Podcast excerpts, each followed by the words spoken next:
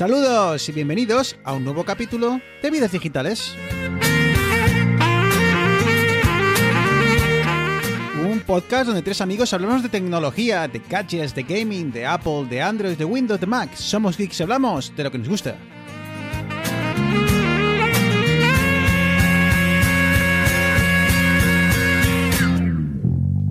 No te bajas. Muy buenas, eh, ya estamos de vuelta. Parece que vuelve la rutina, parece que empezamos a grabar con cierta periodicidad. No te bajas. ¿He dicho bien periodicidad? Me ha costado, Sí, pero sí. venga, dale, dale. Esa lengua la traba un poco, pero Ganar el cielo, del tocino las babas y el sudor. Y allí flotar juntos los dos. A los que se les lengua la traba el otro día, me parece que fue a estos dos. Muy buenas, Eneas. Muy buenas. ¿Qué tal? ¿Qué tal andamos? Y que Arturo, muy buenas.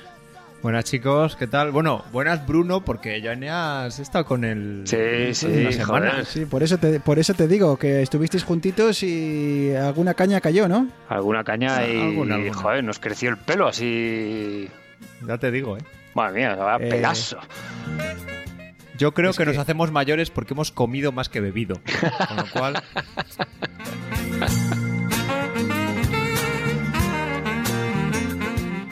Me pusisteis el reto de, de solo poder publicar la foto de vosotros. Eh, si, te, pues, si os ponía a pelo y, pensé, y os, creíais que me lo decíais en broma. Para los que nos siguen en Twitter ya, ya saben cómo acabó la cosa. todos tener su colofón, su graciando final que te voy a contar. Bueno chicos, pues eh, arrancamos, ¿no? Eh, eh, hoy tenemos a Eneas fuera de los estudios eh, centrales en, en Barcelona, hoy está en Santander, así que sonará bien porque con esa voz eh, siempre suena bien, se oirá Pero- incluso hasta el mar de fondo, quizás a veces. posiblemente, pero eh, Callémonos no un minuto para que lo oigan. Sí, no, la, la unidad móvil, los recursos de la unidad móvil son limitados. Pero bueno, seguro que seguro que sacamos el, el programa adelante. Chicos, eh, vamos al lío, ¿ok? Empezamos con el programa 58.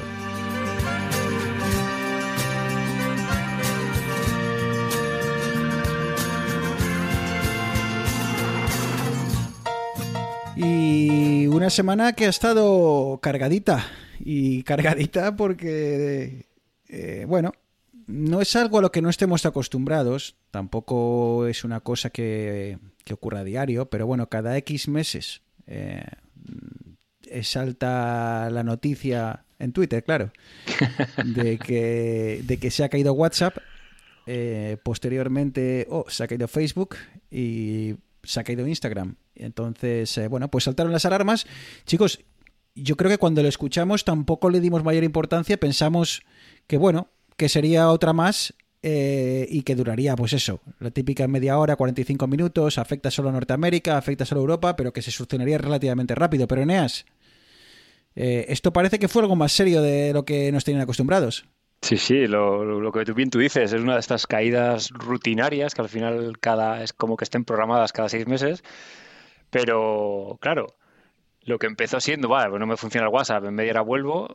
Luego es, hostia, que no me funciona el WhatsApp y que Instagram tampoco tira y que Facebook no tira y que ya han pasado dos horas y tres y cuatro. ¿Y tú crees que tú crees que seríamos capaces o que bueno, perdón, seríamos yo, es que soy un iluso, incluyéndome, ¿sabes? ¿Crees que seríais capaces entre vosotros dos de explicarme a mí o a cualquier otro ser humano sin conocimiento en la materia eh, qué demonios pasó? Lo vamos a intentar, ¿verdad, Eneas? Sí, sí, otra cosa es que nos entiendan.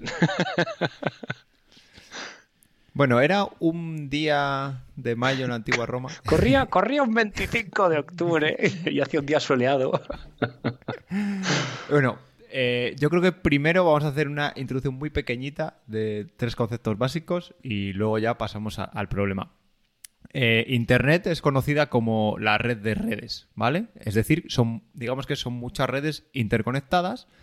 Luego, cada nodo o equipo de esa red eh, se identifica por una dirección que se conoce como dirección IP, ¿vale? Y estas redes están conectadas entre ellas por dispositivos que se llaman router. Como en tu casa, tú tienes un router que digamos que te separa de la red de internet público con la red privada de tu casa. Entonces, esas IPs tienen su IP pública, es decir, la que está expuesta a Internet en el router, y la IP privada, que es la del router que tiene uno hacia adentro, y todos los equipos de tu casa tienen otra IP privada para comunicarse entre ellos dentro de tu red. O sea que Vale. cuando nosotros salimos, eh, cuando estamos en casa, aunque cada dispositivo tiene una IP local eh, propia, cuando salimos a Internet, todos salimos a través de la misma porque salimos a través del mismo router. Correcto. Efectivamente. El router ya hace sus reglas y demás para saber luego lo que le vuelve, cómo tiene que, a qué dispositivo tiene que redirigirlo utilizando puertos. Pero bueno, esto no nos vamos a liar porque eso es lo que no nos ocupa. Vale, las IPs, los que hayáis tenido que configurar routers y demás, pues habréis visto que tienen una pinta muy fea. ¿Vale? Son del tipo, las internas suelen ser 192.168.1.20. Y eso es un poco lío. Entonces, yo cuando quiero acceder a equipos de Internet fuera, lo que utilizamos es los dominios. ¿Qué es un dominio? Pues un dominio puede ser, por ejemplo, marca.com. Hostia, O en estaba, este caso- estaba pensando en la dirección, yo creo, a la que más entra en mi vida simplemente para comprobar que tengo conectividad de internet es marca.com. Eso es. Hay internet. Si se cae el marca, no tienes internet. Eso, ya está. Entonces, eh, esos dominios, hay, cuando tú lo escribes en, en tu navegador, al final a ti la página web te la tiene que traer un equipo, que ese equipo tiene una IP, no tiene un dominio. Entonces está lo que se conoce como protocolo DNS, que hace muchas cosas, pero bueno, lo básico del, DNS es que traduce esos nombres de dominios, ese facebook.com, a una IP que, bueno, pues eh, puede ser un equipo estático o puede ser, pues en el caso de compañías o, o servicios como Facebook, pues al final te llevará a la IP del equipo de Facebook que esté más cerca de tu zona. O sea que supongamos que hagamos una analogía con una casa. eh, supongamos que nuestra casa está en una parcela que es la parcela 2517-4515, pero nos resulta más sencillo decir que vivo, que vivo en Castellana 55. ¿no? Eso. Entonces, eh, Castellana 55 sería ese nombre de dominio y lo otro sería el número de parcela que igual está registrada así en el registro En el catastro. X, no tengo en el catastro, pero eh, hemos decidido que vamos a utilizar un nombre más sencillo, que es como el nombre de la calle y el número. Exactamente. Entonces, eh, Facebook en este, o sea, hay muchas compañías que tienen sus propios servidores DNS, ¿vale? Tú, por ejemplo, vas a hacer una página web y probablemente le contrates el DNS a alguien, pero Facebook, como gran compañía, tiene su propio servicio de DNS. Sabiendo esto, eh, Bruno nos ha hablado precisamente de que tú tienes tu parcela, tu parcela está en una calle que es más fácil de recordar, pero claro, sería como muy difícil eh, que Internet supiera todas las calles. Entonces, como en, como en una ciudad, hay códigos postales, ¿vale? Entonces hay un protocolo por encima de DNS que se llama BGP, donde cada servidor DNS publica los dominios a los que da servicio y eso se va trasladando por nodos eh, autónomos que hay en la red y esos nodos son los primeros preguntados. O sea, yo quiero saber dónde está Facebook, pues primero voy a un nodo de estos y me dice, ah, vale, pues el servidor DNS que sabe de dónde está Facebook es este. Vete allí a preguntarle, ¿vale? Y precisamente fue este protocolo, la implementación que tiene Facebook de este protocolo BGP, el que por un cambio de configuración dejó de funcionar. ¿Y qué pasó entonces? Que nadie, o sea, que digamos que facebook.com, instagram.com, whatsapp.com y los dominios de Facebook dejaron de estar visibles para el resto de Internet. O sea que el portal, el portal de Facebook eh, lo tapiaron cuando pasabas por la calle era como si no existiese, ¿no? Había, o sea, era, es un edificio enorme, pero estaba, estaba tapado. Arrancaron Nadie- nadie los, sabía dónde los estaba. números de la calle, arrancaron las placas de la calle, quemaron las páginas blancas, quemaron las páginas amarillas y el Eso es, callejero es como casi si de camino. desapareció el- desaparecieron los códigos postales de Facebook de las páginas amarillas. Y nadie podía encontrarlo. Eh, chicos, entonces mi primera pregunta es, ¿esto fue un ataque o, o qué pasó? Hay malas lenguas que dicen que puede ser, pero... eh, ¿La versión oficial? no. La versión oficial de Facebook es que no, que fue un mantenimiento regular que, que falló. A ver, yo quiero, quiero pensar que, que servicios tan críticos como es el, el tema de la resolución de dominios y demás, en una empresa tan mastodóntica como es Facebook, los niveles de seguridad tienen que ser, vamos, eh, exorbitados. Entonces, en este caso, yo creo que lo más común y lo que suele ser en muchos de estos, de estos eh, eventos es el factor humano. Al final, mm, metes un número, te confundes en el último, clicas donde no tenías que clicar, y aquí el problema no es que apagas y enciendas el router y otra vez vuelves a internet, que es que, como dice Arturo, es que ya no puedes acceder al router porque no estás físicamente donde está el router. Y diréis, pero bueno, estamos en el siglo XXI, con el trabajo remoto y todo esto. Hombre, esto va, se ha equivocado uno, pero va un compañero y cambia ese parámetro y desde su casa, sentado tomándose su café, y esto vuelve a funcionar igual. Pues no, porque precisamente todas las herramientas, pues ya digamos, internas de, mensajería, de, de todo, incluso de acceso físico con las tarjetas típicas de empleado a los data centers, necesitaban de este sistema. Con lo cual, la causa por la que pasaron tantas horas hasta que se arregló el problema fue que ni siquiera podían acceder los empleados a las oficinas ni a los data centers. Entonces, eh, lo que era un problema en principio de llegar y restablecer el, backup, la copia de seguridad de esa misma configuración que tenían de unas horas antes, pues como no se podía hacer, se retrasó seis horas hasta que dieron con la clave de cómo hacerlo. Se comenta que Mark Zuckerberg llamó a Tom Cruise para que se marcase su misión imposible para entrar ahí al servidor a, actualizar con un pendrive y toda la, toda la gaita. Fue Tim Cook, ¿no? ¿No hizo Tim Cook una presentación que entraba desde... desde para poner el M1, para poner un M1 en el iPad, de hecho. En fin, el caso es que, bueno, fue como todo, como todo lo que, lo que, bueno, pues eh, toca a estas grandes empresas, eh, fue, pues bueno, muy llamativo y sobre todo, yo creo que es de esas cosas que si bien saca Apple una, un nuevo teléfono, un nuevo ordenador, el mejor ordenador visto hasta la historia, o Google saca lo que queráis, una bicicleta con inteligencia artificial, bueno, pues el usuario de a pie, pues bueno, pues posiblemente ni se entere y si lo ve en el periódico, pues igual pasa de largo. Pero claro, WhatsApp hoy en día es, eh, no sé, eh, yo creo que está beber, dormir, ir al baño y mirar el WhatsApp, ¿no? Está entre las cuatro funciones vitales, yo creo, hoy en día. Así que, claro, eh, surgió el caos. Imaginaros a mí aquí en, Canadá, que uso WhatsApp básicamente con todo el mundo, menos con los geeks. Claro, a ver, a ver, entendedme. No surgió el pánico, porque al final si quieres comunicarte te comunicas, pero era una sensación muy extraña, porque, claro, el grupo de amigos eh, no geeks, el grupo familiar, el grupo más familiar, más grande, todos están en WhatsApp. Y era como, bueno, pues eh, espero que todo el mundo esté bien, que lo van a estar, que no va a pasar nada. Pero es esta sensación a la que ya no estamos acostumbrados de, bueno, si no te puedo decir ahora, ahora mismo que me pica el ombligo, ya es que como que estamos en qué siglo estamos. Yo no me di cuenta de lo que había pasado, o sea, de que WhatsApp estaba caído, hasta que eh, entré yo creo que fue en Telegram y como que tardaba un poco en actualizar. Y digo, ¿qué está pasando? Y luego fui a Twitter a ver qué estaba pasando. Y Twitter también iba bastante lento. Porque ¿cuál fue el problema? Que la gente no podía utilizar Facebook, ni Instagram, ni WhatsApp.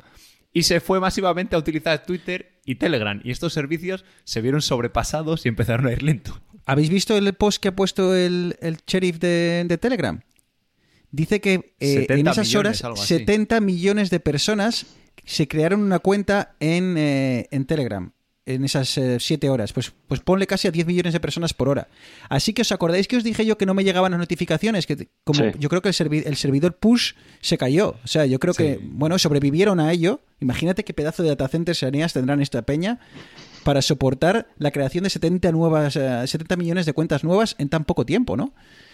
Pero, pero bueno, yo creo que aquí la moraleja es, si quieres eh, evitar este tipo de problemas, pues quizá ten siempre instalado dos aplicaciones de mensajería que si tienes un iPhone eh, siempre puedes utilizar mensajes, pero siempre con el riesgo de que escribas a una persona con Android y entonces lo que estés enviando es un SMS. Así que bueno, nosotros recomendamos Telegram, siempre nos ha gustado, pero hay miles en el mercado, así que bueno, no utilices mensajes de, de, Facebook porque están en el mismo saco.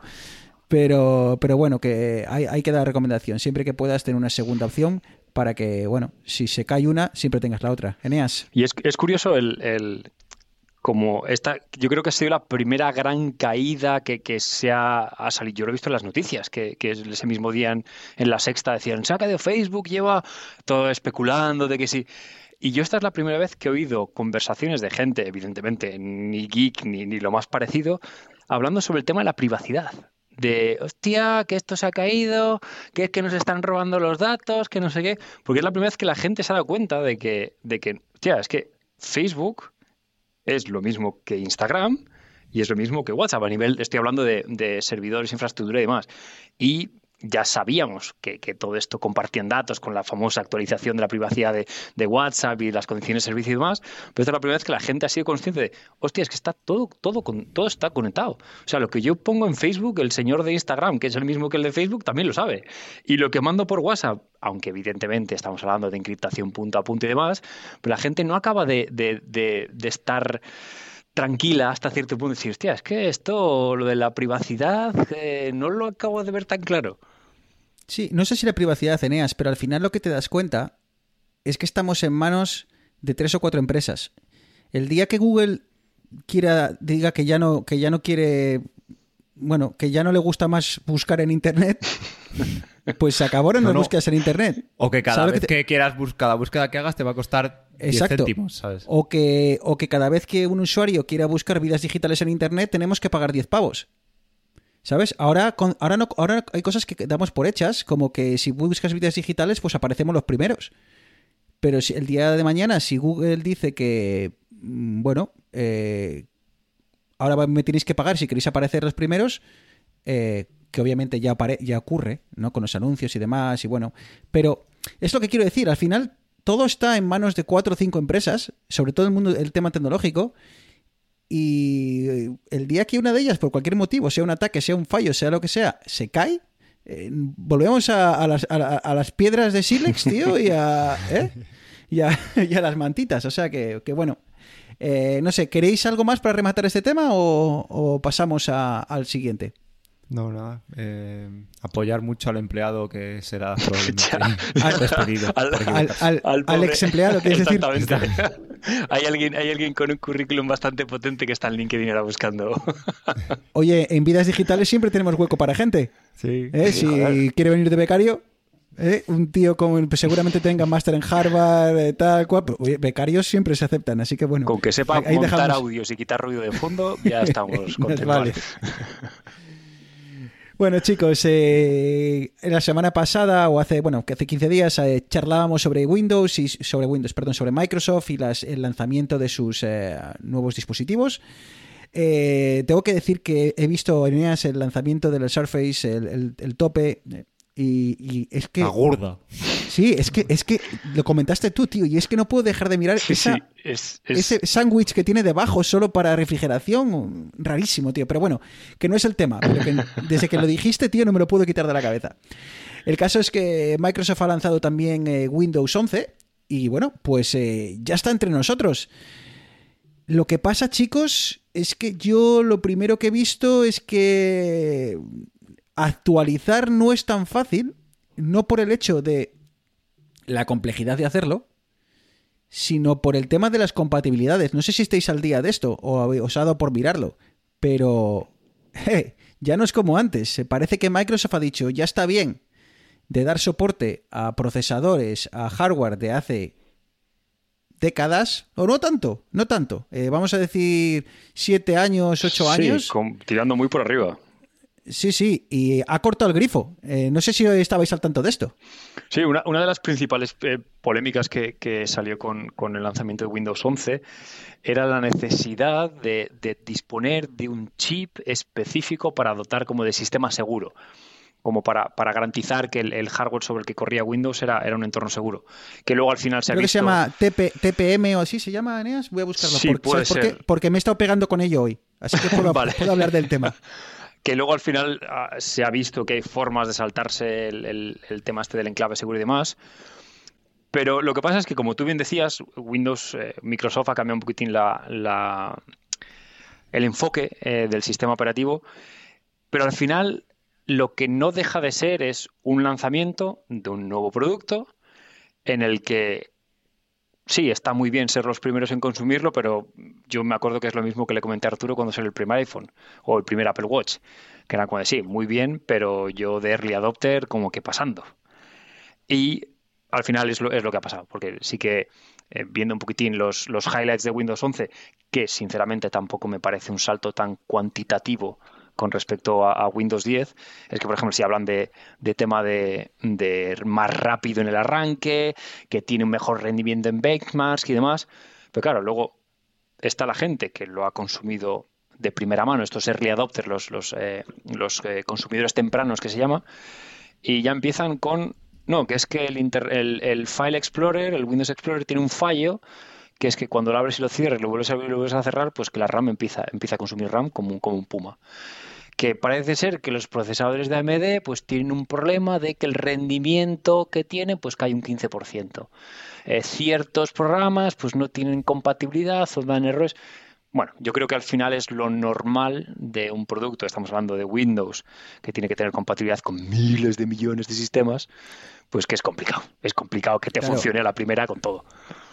Claro, es que si, si le ocurre a Arturo, si esto le ocurre a Apple, que al final desarrolla un sistema operativo para 10, 12, 8, X número de, dispositivos, no me quiero imaginar lo que tiene que ser como desarrollador encima de algo tan esencial como es el sistema operativo, cuando lo quieres hacer compatible con millones de diferentes componentes, todos ensamblados de forma diferente, o sea, la cantidad de combinaciones diferentes que tiene que haber eh, de ordenadores, tiene que ser un auténtico galimatías desde el punto de vista del desarrollo. Sí, sí, es complicado. A ver, yo te lo pongo desde mi, mi perspectiva. Ya es complicado cuando sale una versión nueva de, de un sistema. Hay partes del código que tienes que poner. Si es este sistema, haces esto. Si es este otro sistema, haces esto otro. Pues me imagino, a bajo nivel, si es para todos los drivers. O sea, porque al final, bueno, pues la arquitectura más o menos es x86, que, pero bueno, claro, familias Intel, familias AMD, pero luego todos los drivers que hay alrededor que tienes que, que soportar. Y yo creo que es uno de los problemas de Windows y que yo creo que hace bien diciendo, oye, mira, tú tienes tu Windows 10, si tienes ordenador de hace 7 años, 7, 8 años, tienes tu Windows 10, seguiremos haciendo actualizaciones de seguridad. Esto nuevo va a funcionar en los equipos, joder, y yo creo que 6 o 7 años ya está bastante bien. Pero claro, me quito un montón de compatibilidad, que es uno de los problemas. O sea, Windows en general, pues, ah, bueno, tiene menos rendimiento que Linux o que Mac, pues porque todavía tiene soporte de. O sea, los 64 bits de Windows no son nativos, digamos. Tiene un montón de soporte de librerías que están todavía en 32 bits para te- poder funcionar ya no solo con hardware antiguo, sino para soportar aplicaciones que hace 10 años que nadie las actualiza. Apple saca un, un nuevo Ma- un nuevo sistema de una nueva versión de MacOS y a los dos años te dice la librería de OpenGL ya no la soportamos. O te haces una nueva aplicación o tus usuarios les dices que no actualicen. Eh, el tema de que si lo queréis ver, bueno, está por, por todo internet, ya lo podéis, ya podéis echar un vistazo. Los cambios son básicamente, así para el nivel usuario, son prácticamente cambios de diseño. Eh, como ha dicho Neas, eh, bueno, pues el explorador de archivos y demás, todo esto cambia. Más moderno, más bonito, más feo, es todo subjetivo. El menú, el menú de- del, del que siempre estaba en la barra inferior pasa a ser centrado.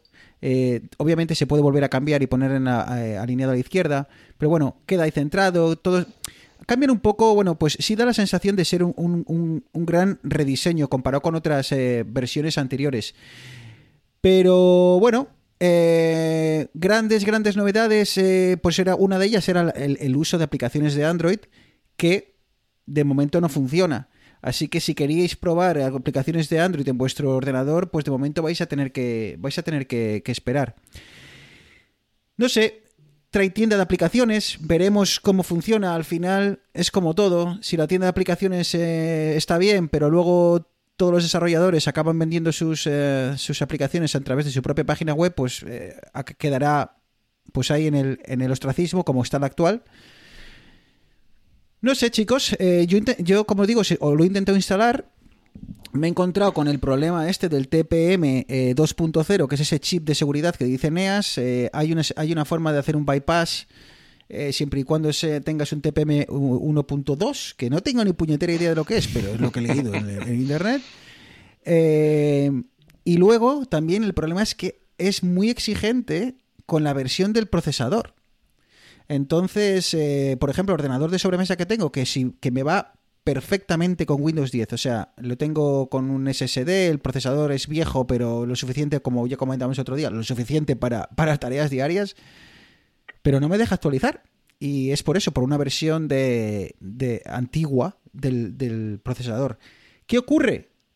Que hay formas de saltarte lo del el TPM 2.0, la propia Microsoft te, te, dice cómo hacerlo, o sea que eh, ya no es tan exigente en ese tema, pero en el tema del procesador eh, es más complejo. Y, Windows, y, cuando tú intentas instalar el Windows, no te pone pega, te pone un aviso y te dice, oye, ¿estás seguro de que quieres instalarlo?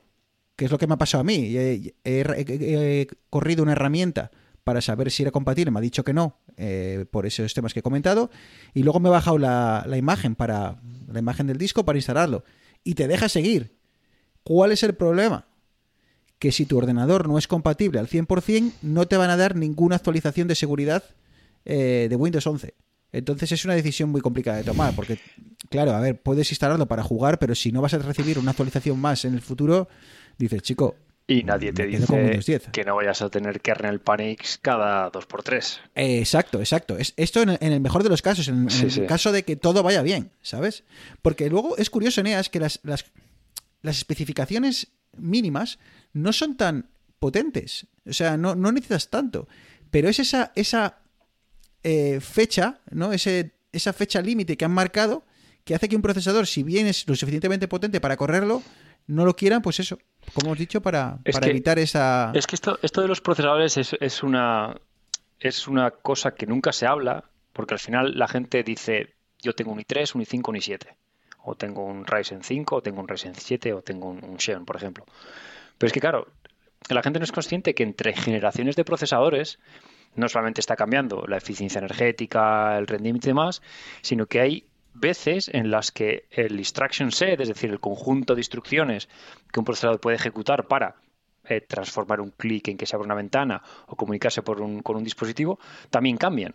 Entonces, uno de los problemas que tenía, que tenía Windows 11 era que muchas de las funcionalidades que se basaban en, en un set de instrucciones de sistemas modernos, pues ahí realmente creo que era no sé si era a partir de la segunda o tercera generación de, procesadores de la serie I, los i3, i5 y 7, que no estaba implementado.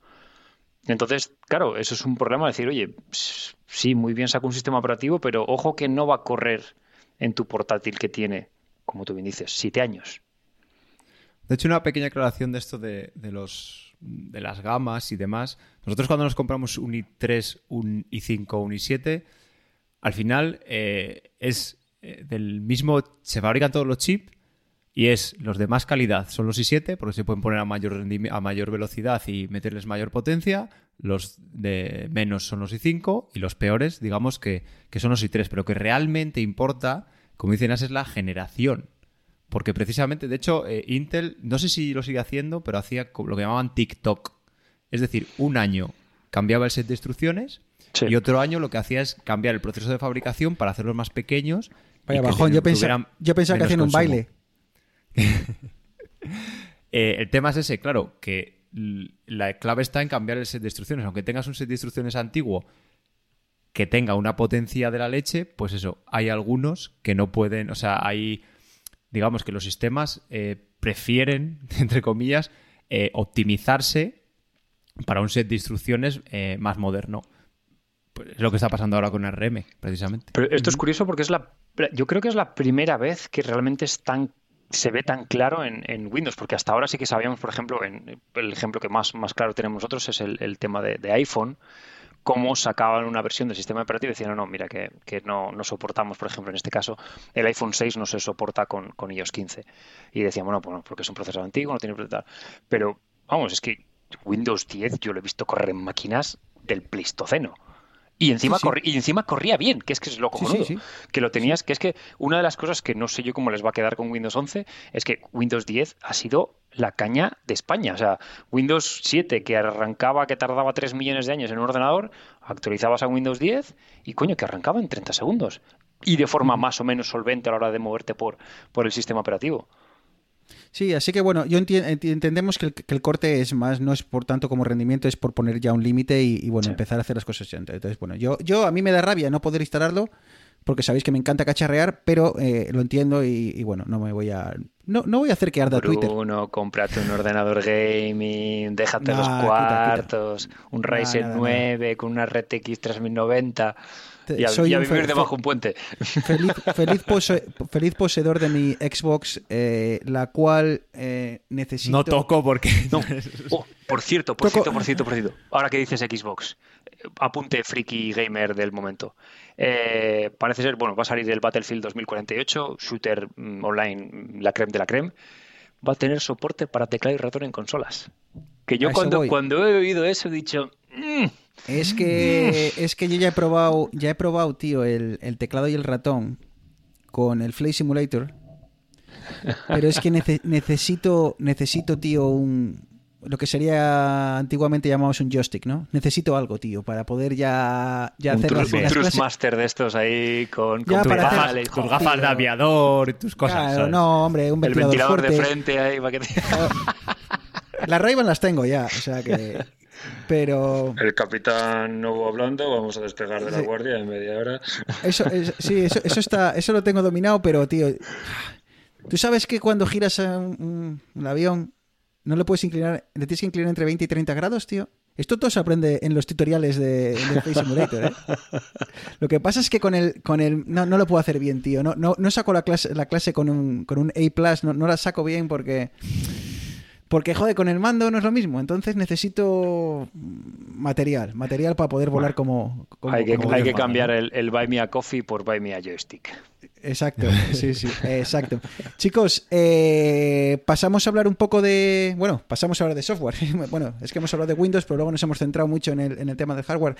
Eh, una cosa que a mí me jorobaba mucho y me sigue jorobando mucho es que cuando em- te envían fotos por WhatsApp, eh, desaparecen todos los metadatos de la foto. ¿Qué son los metadatos? Pues bueno, toda esa información que en, la propia foto, en el archivo de la foto, vienen incluidos, aparte de la foto en sí. ¿Qué pueden ser estos metadatos? La hora en la que fue tomada, con qué cámara fue tomada, en la localización, eh, mucha información que, sobre todo cuando quieres organizar tus fotos, eh, por ejemplo, en el móvil, eh, pues sin ella eh, la, organización se, se- se estropea bastante. Entonces, eh, gente muy friki como yo, y creo que como Arturo, eh, para, para solucionar este tema, nos comprábamos una aplicación. Pues hay aplicaciones en la tienda de aplicaciones donde tú tomas una foto, bueno, tomas, coges esa foto del WhatsApp, por ejemplo, y digo el WhatsApp como puede ser otro, otro, otro sistema de mensajería, pero el WhatsApp porque sé que elimina todos los metadatos, y dices, hombre, mira, eh, esta foto está tomada en 2010. Si ahora, si la, si, si tú no la modificas, en tus fotos aparece como tomada hoy, ¿no? Entonces, con una- hay una, había aplicaciones o hay aplicaciones en la que tú dices, mira, fue tomada el 3 de agosto de 2010. Entonces ya se te organiza. Y además dices, mira, voy a poner dónde fue tomada, ¿no? Y pones la localización. Añades metadatos a, la fotografía. Como digo antes, eh, para hacer esto necesitabas eh, pues una aplicación. Y por suerte, no sé si promovido por, eh, por ah, iOS 15, la nueva versión del sistema operativo de, de- para iPhone y para, para iPad, esto ya es posible tanto en el iPhone como en Android. Eh, ya ambos sistemas, eh, sistemas operativos ya han permitido eh, la modificación. En este caso, en Android se hace a través de Google Fotos y se hace de una forma muy muy sencilla. Básicamente asegúrate de que tienes tu Google Fotos actualizado, ¿vale? Y si tienes la última versión, cuando estás viendo una foto te aparecerán tres puntitos en la parte superior derecha. Ese, ese menú típico en el que te permite hacer, pues bueno, pues o compartirla o, o ciertas funcionalidades, ¿no? Pues vas a ver que hay una opción con un lapicito. Cuando clicas en él, te va a permitir eh, cambiar, por ejemplo, la fecha o, la ubicación de la fotografía lo cual es, es, muy útil. A mí me parece súper útil, sobre todo cuando, no sé, has hecho un viaje o has estado en tal país. Y claro, si, si no lo tienes así, pues, bueno, pues no es lo mismo, ¿no? Cuando, cuando vas a tu, a tu móvil y quieres, pues yo qué sé, ver todas las fotos que he hecho en Turquía. Yo qué sé, cuando No, y aparte ahora, yo creo que tanto la aplicación de fotos de iPhone como la de Google Fotos en Android te hacen recuerdos y Exacto. demás. Que Exacto. muchas veces se nutren de eso, de, de, dónde estás y de cuándo estás para agrupar las fotos. Así que, como digo, esto en Android, eh, ya os he dicho cómo se hace, también se puede hacer a través de la web de, de Google Fotos. Creo que tienes que apretar, eh, si no me equivoco, en esa especie de I con un circulito. Pero vamos, que si tienes eh, tus fotos en Google Fotos, ya puedes modificar eh, estos metadatos. Arturo, igual te pillo ahora, pero eso también se puede hacer en, en, en iOS 15. Eh, ¿Lo has sí, hecho? Sí, sí, sí. Yo lo he hecho. De hecho, tenía una aplicación antes que para hacerlo y ahora ya he usado la, la propia de, fotos. Y con la primera que lo he hecho fue con la foto que, hizo Eneas el otro día. Porque tele, Telegram tampoco te conserva los metadatos, entonces me llegó y le tuve que cambiar la, la hora y poner donde estaba. Exacto. Eh, si tienes un teléfono de un iPhone y ya has actualizado a iOS 15, pues es súper sencillo. Tienes la foto delante, eh, a la parte inferior tienes otra I con un circulito. Cuando le das ahí, te aparece eh, la fecha y a la derecha del todo pone ajustar. Eh, bueno, lo estoy traduciendo del inglés, no sé si en, en español sí, será ajustar, diferente. Ajustar. Ajustar. Eh, y también en la parte inferior te aparece el mapa y también lo puedes ajustar. Entonces, pues bueno, lo modificas, añades la fecha, añades la localización y entonces cuando te salgan los recuerdos de tu viaje a, a Polonia, pues, eh, pues nada, todo estará bien organizado. Eh, ¿Problemas del primer mundo? Quizá, pero yo que era un tiquismiquis me, me, me, me molestaba en hacerlo. Incluso, chicos, cuando hacía fotos con cámara reflex, había una aplicación que me compré también, en la cual funcionaba de una forma. Os voy a dar una, un poco de chapa, pero. Uy, esto, lo, esto, yo lo creo habla, que, esto lo hablamos en uno de los primeros programas. Yo creo que ¿Lo, sí. ¿Lo, hemos hablado? Sí, sí, lo sí, hemos sí, contado sí. aquí. Sí, sí, si Que tiramos de meroteca, yo creo que esto está en el 4 o el 5. Básicamente lo que hacía era. Tú ponías la misma hora en el- tu teléfono y en tu. y en tu cámara. Y ac- activabas la, la- la cámara, la, este, esta aplicación en el teléfono. Entonces, durante el rato que lo tuviese activado, iba cogiendo tu localización prácticamente por minuto para que luego llegases a casa y cruzases la, la, fecha, la hora de las fotos y la hora con localización del móvil. Había una aplicación, se cruzaban y entonces te, bueno, pues ya tenías la localización puesta. Claro, te quedabas sin batería. Aquello era una locura. Pero bueno, que el- lo- tener los metadatos como, como Dios manda siempre ha sido una de mis, eh, de mis cabezonerías. Así que bueno, Eso y lo de las caras, tío. Lo de alimentar a la, al Machine Learning de, con las caras. Yo, yo tengo un vicio. eso lo hago muchísimo yo, sobre todo con la nana. Para todas estas fotos. Y además está bastante bien, ¿eh? Apple está mejorando. Ya. mm, Sí, sobre todo porque ahora en iOS 15 te permite ver las que has confirmado y por si te has equivocado y está bastante bien. Sí, yo creo que estoy seguro de que mm, de que Google lo hace mucho mejor. Eh, estoy mm, prácticamente convencido. Pero tengo que decir que bueno, que estoy bastante contento con cómo Apple lo está haciendo últimamente. Así que bueno, oye, ahí está, ya, ya es posible. Así que, bueno, no sé, no sé, si, ¿qué sigo yo dando la chapa aquí? Porque, a ver, vamos a ver las notas. Joder, es que ves. Bueno, venga, Arturo, Arturo, venga, dale tú, dale tú y luego ya remato yo con otra recomendación de aplicación. Eh, pues yo quería comentar dos cosas, pero muy, muy rápidas. He estado cacharreando con cosas ahora sí de, de iOS 15 ya con más tiempo y estoy enamorado, pero enamorado. De la moda de los- juvenil, de los chicos y las chicas que yo vi. No sé de qué coño estáis hablando, pero bueno. ¿No, no conoces eh, esta...? Eneas, eso es cultura popular, tío. Oh, chico, a ver, espera. Vete hablando tú, Arturo. Vete hablando tú que voy a, voy a poner un poco aquí de, de sentido común a todo esto. Pues estoy enamorado de los modos de concentración. O sea, he estado. Vale, hay que cacharrear un pelín, ¿vale? Pero una vez que cacharreas, me. Bueno, siempre están el de no molestar de siempre y el de dormir, que bueno, desde que está la monitorización del sueño, que yo, yo también lo utilizo, que pues, se me activa a una hora, luego se me desactiva a otra hora. Y además, eso, durante ese tiempo, si estás durmiendo, te mide el tiempo que estás durmiendo. Pero he configurado dos más que son los que trae por defecto, que es el de trabajo y el de tiempo libre. El de trabajo, eh, eso, pues lo he configurado solo con las aplicaciones del trabajo para que no me den la brasa otras aplicaciones. Y en los ratos estos que tengo que estar concentrado en el trabajo, lo pongo. Estoy esperando a que lo saquen, o sea, que saquen la nueva versión de Mac, porque se sincroniza con el Mac, que eso ya será mucho mejor, pero bueno, así por lo menos no me molesta ni el reloj ni, ni el iPhone. Y luego el modo tiempo libre, que es precisamente cuando voy a correr, pues digo que no me den la brasa con la, bueno, cuando voy a correr o otras veces que no me den la brasa con las cosas del trabajo. Entonces, solo tengo puesta a ciertas personas y ciertas cosas en esos modos de tiempo libre. Y lo mejor de todo es que me he incluido una automatización que cuando inicio un entreno me pone el modo tiempo libre y cuando acabo un entreno me quita el modo tiempo libre. Eneas, ¿esto no te suena de nada? Mm, no. ¿Radio Futura? Mm, yo es que no, no fumo.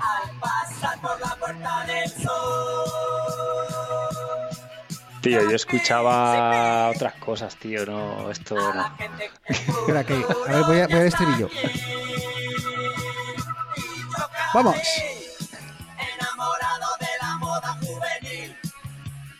Joder, macho. Esto, con esto yo no te digo, no me quiero meter en con cosas de tu familia, pero yo creo que con esto tu padre, vamos. No, mi padre estaba fuera de España cuando esto, seguramente. ¿no? Bueno, no, eh, no, no, no, no, esto tu padre no, bueno, no. Porque padre- esto nuestros padres yo creo... del 57 Bueno, escucha, 82 estaba fuera de España. 1980, ¿eh? 12 de mayo ahí, al de rollo. 1980. Así que enamorado de la, ju- enamorado de la moda juvenil, tío. De Radio Vidas musicales. Sí, lo que pasa es que, cabrones, a mí no me dejáis poner lo que yo escucho. Eh, se estropea, Se se estropea estropea, esto. se estropea esto. El cable este que usamos Eneas no da para eso. Oye, una, una, una cosa, volviendo un poquitín a lo que estabas tú hablando después de estos minutos musicales. eh, yo también configuré lo de las automatizaciones, lo del el modo de trabajo, y yo al principio lo puse con, con la hora. Dije de 9 de la mañana a 2 del mediodía y de 3 a 6.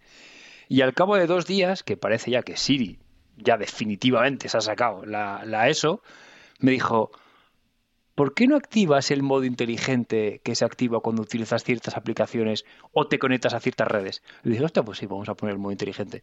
Y ahora cada vez que llego a la oficina, me conecto con la wifi de la oficina y automáticamente se activa el modo, es. el modo trabajo. Que me parece, o sea, y es yo creo de las pocas cosas que utilizo de iOS 15 de forma consciente y que agradezco es esta tontería, pero que me parece la clave. Es Lo que pasa es que luego está- Siri luego ya estás- es más lista que el clip de Word. Luego el, Ahora te dice, el- parece el- que estás trabajando. ¿Deseas activar el modo trabajo? El problema que yo le veo es que cuando, cuando te pones en modo concentración tienes como las excepciones de, de aplicaciones o en mi caso de personas. Yo tengo puesto, por ejemplo, que Nicole, si me llama Nicole, mis padres o mi hermana, que me, que me salte la notificación sin problema. Lo que pasa es que ese problema es que eso solamente funciona, creo que es con llamadas y con mensajes. WhatsApp no, Claro. o sea, cuenta como una Claro. aplicación aparte. Entonces, eso es, es- es una putada porque al final también tengo la rayada en plan, de, hostia, a ver si me va a estar escribiendo Nicole. Lleva una hora y media diciéndome por WhatsApp y yo estoy aquí pasando de su culo cuando realmente es que no me estoy enterando de que me está escribiendo. De hecho, algo que me molaría también a raíz de eso es que tuviera, que los modos se pudieran configurar al revés. En plan, quítame estas aplicaciones. Porque eso, por ejemplo, el que os digo yo del tiempo libre, pues me quitaría solo las aplicaciones del curro. Sí. Ah, o sea, en vez de decir qué aplicaciones quieres, decir cuáles no quieres. También tiene, Eso tiene, es. tiene sentido. Sí, lo de los Y- contactos de forma global, eso también sería un puntazo. O sea, el que, que se la soplase, que sea Telegram, WhatsApp Eh, o lo que sea. al- yo creo que debería de funcionar en el tema de llamadas, porque cuando te llaman por WhatsApp entra como una llamada normal. Yo creo que ya tiene la API, Arturo, no estoy hablando por hablar, pero, pero Sí, entonces habría que probar. Entonces yo que creo probar porque que, no lo sé. eso debería de funcionar. Eh, Y en Telegram sí, pero en WhatsApp no. Los mensajes también llegan como mensajes. O sea, el- como que el sistema sabe que son aplicaciones de mensajería. Porque antes te anunciaba los mensajes Siri, ahora ya, eh, también con iOS 15, puedes decir que te lea las aplicaciones de una. la- perdón, las notificaciones de una aplicación, sea la aplicación que sea. Pero antes, lo de anunciar mensajes lo podías hacer en, en mensajes, en eMessage, en la de Apple y también en, en Telegram. ¿Algo más que no Y quieras contar voy a en- dar- Sí. El último punto. de iOS 15? La aplicación de buscar, que bueno, yo tengo los AirTag, y me ha encantado que, de hecho, lo he descubierto, no lo sabía, que ahora te avisa cuando te alejas de un AirTag, fuera de la localización de siempre. O sea, yo le tengo puesto que en casa no me avise cuando me alejo, porque si me dejo la cartera en casa para ir a correr no quiero que me avise, pero si me dejo la cartera en un sitio En un bar. eh, fuera de sí, mi en, casa, un bar, en un bar y te levantas de la en mesa. cuanto me alejo, el móvil ya me avisa. Pero además, el, el Apple Watch también me avisa cuando me alejo del iPhone.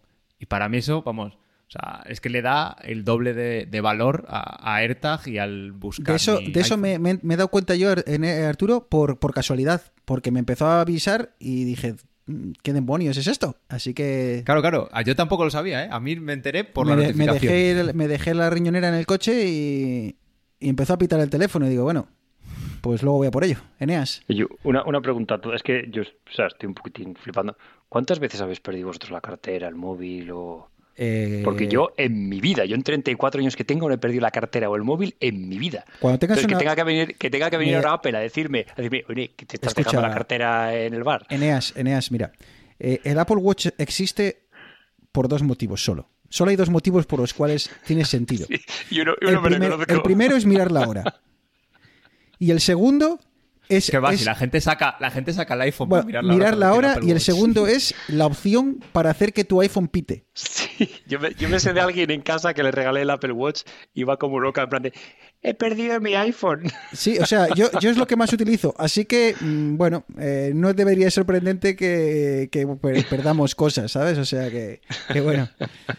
Chicos, para rematar, ¿vale? Que empezamos a, a llegar a, a la hora. Eh, el otro día comenté por encima, cuando estuve hablando de extensiones del navegador, que bueno, pues que eh, Apple ya había permitido en Safari para eh, iOS y bueno, pues tanto para iPad como para, para el iPhone, la utilización de extensiones.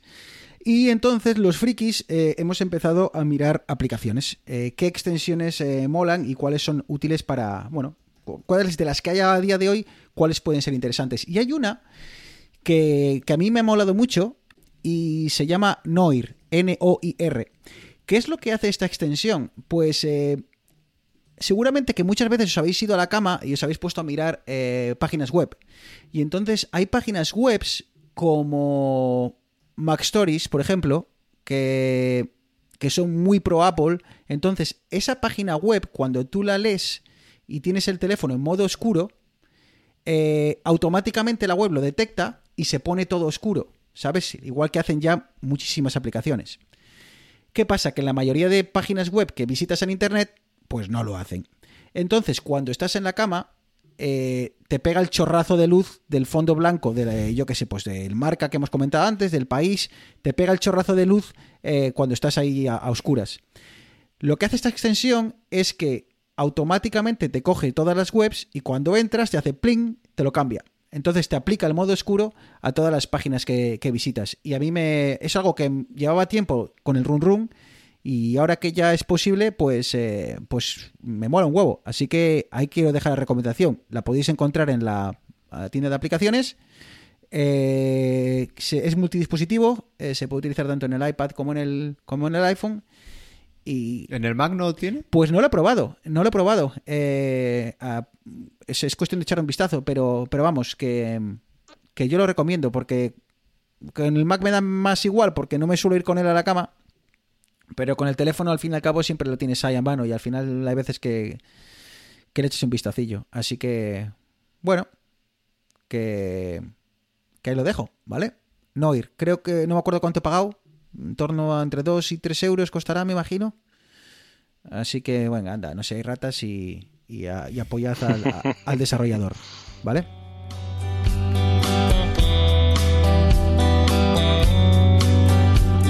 If I was a gambling man, never would let you play your hand with a broken down. Bueno, pues eh, empezamos a acercarnos a, a la hora, así que empezamos, eh, bueno, poquito a poquito a bajar la persiana.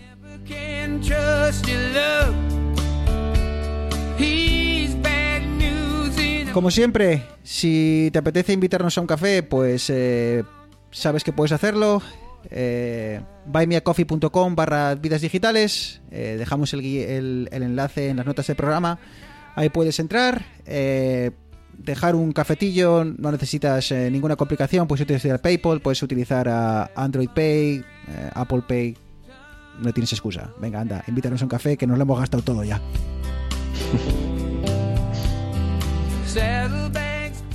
Cualquier mensajito que nos quieras dejar, arroba vidas digitales en Twitter. Ahí estamos, pendientes de, de todo, de cualquier novedad. Así que si nos quieres mandar un mensajito, adelante. Eh, encantados de, de leerte, no de escucharte. ¿Escucharte? No, de momento creo que no se pueden mandar mensajes. ¿Se puede mandar mensajes de audio? ¿Se pueden mandar mensajes de audio en Twitter?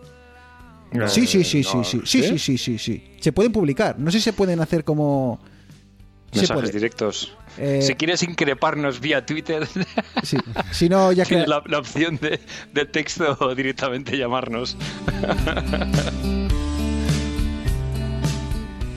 Y bueno, que también, oye, que nos puedes dejar una reseña, que hace mucho que no lo comentamos. Si nos quieres dejar una reseña, una review en, en cualquiera de tus aplicaciones, la aplicación que utilices de, de podcast, pues nada, que, que ahí, ahí es posible, ¿vale? Así que nada, cinco estrellitas y más contentos que, que en brazos.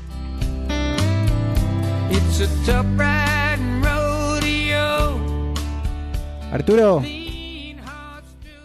que no sé si la próxima vez que nos veamos, yo creo que todavía no. Pero se acerca el duelo cántabro-leonés, leonés-cántabro. Creo que jugamos en. En León. Calla que este año, este año el fútbol no me está dando más que, más que lloros, tanto con el Getafe como la cultural. Madre mía, Bueno, pero. no dan pie con bola, pero bueno. La ca- eh, Lo bueno es que se- solo queda mejorar. sí, Así creo que... la cultural es el equipo de la que más goles encaja y más goles eh, Sí. mete, tío. O sea, vais, a- vais con todo, ¿eh?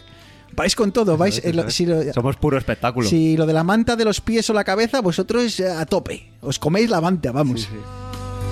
Ya te digo. Bueno, Arturo, pues eh, nada, que nos escuchamos, ¿vale? Oye, me gusta este horario de noche, lo que pasa es que me acabo de fijar que para Bruno no es de noche, es súper de día. Son las 5 de la tarde. Pero no te preocupes, que. que- Acabo de caer, acabo de caer, ¿eh? Después de una Dale, hora. dale un mes más y ya estará en el Averno sí, metido. conforme avance el invierno, aquí cada vez será de noche antes. Aunque bueno, eh, no os creáis que en Canadá esto se hace de noche como hay en el, en el Polo Norte, ¿no? Que, o sea, no. Aquí, bueno, calculad más o menos una hora antes de lo que ocurre en España, pues eh, más o menos. Son las 5, de momento bien, pero yo creo que ya en una horita y pico apetecerá taparse un poco con la manta esa de la, de la cultural. Eh, Eneas, pues eh, sigue por Santander tú entonces, ¿vale? Pótate bien, cuida, da besos a la gente y bueno, dentro de la, la próxima vez... eh, ya se puede dar besos, ¿no? ¿O qué? ¿O no? ¿Todavía no? Eh, bueno, sí, depende de lo. Flojo, flojo. Sí. ¿No? ¿Todavía no? Ok, Eh, bueno, pues, da- apuntando, más, apuntando más a la oreja que al papo. pues bueno, besos pero- figurados, besos figurados entonces, ¿vale? Sí, yo voy a ver si no me detienen en, en las aduanas por ir cargado con sobaos y anchoas como, como para una boda, pero bueno. Tengo el congelador, aparte de eso- tengo el congelador lleno de sobaos congelados, tío. ¿Sabes que se congelan muy bien? No, chaval, que me, me cuentas a mí, le estás contando a tu padre cómo se fríen un par de huevos. Venga, chicos, un abrazo. Bueno, chicos, chao. Queridos oyentes, como siempre, un abrazo muy fuerte y nos escuchamos dentro de poco. Chao, chao. Cowboy like me.